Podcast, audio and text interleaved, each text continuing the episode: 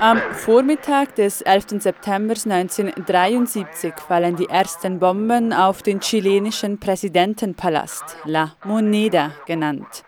Über das Radio Magallanes wendet sich der chilenische Präsident Salvador Allende an seine Bevölkerung.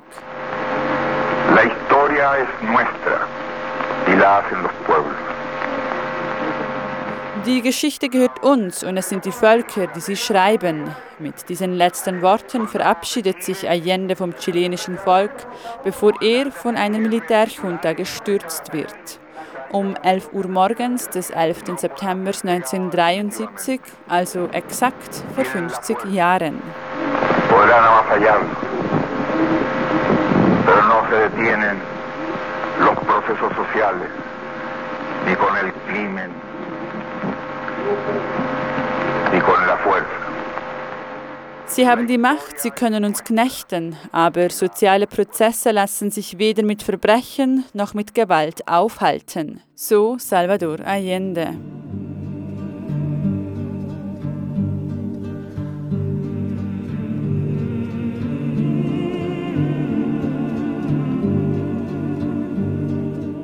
Wenige Minuten später wird der Präsidentenpalast gestürmt. Allende begeht angesichts der aussichtslosen Situation Suizid. Die dunkle Ära der chilenischen Militärdiktatur unter Augusto Pinochet beginnt. Der neue Diktator wendet sich am 11. September selbst an die Öffentlichkeit. Las Fuerzas Armadas y de Orden han actuado en el día de hoy solo bajo la inspiración patriótica de sacar al país del caos que en forma aguda lo estaba precipitando el gobierno marxista de Salvador Allende.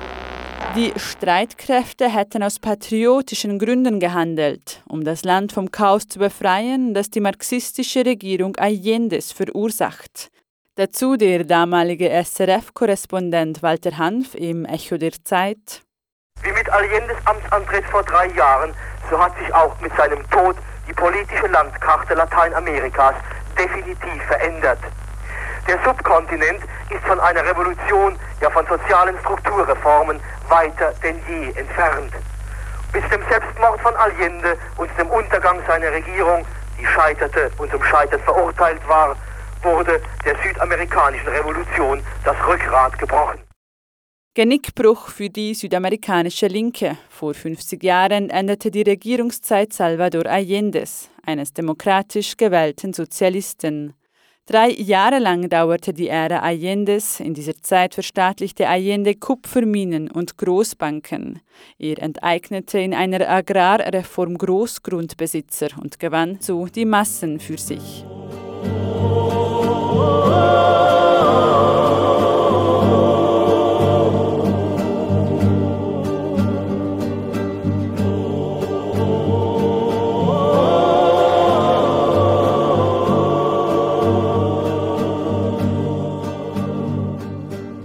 Doch von Anfang an gab es Opposition gegen Allende.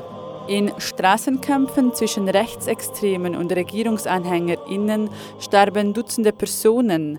Ab Mai 1973 boykottierte die parlamentarische Opposition die Regierungspläne Allendes kategorisch.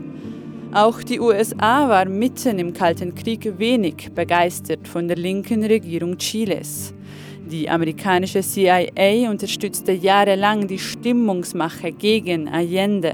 Sie unterstützte dann auch die Diktatur Augusto Pinochets, der indes nie demokratisch bestätigt wurde.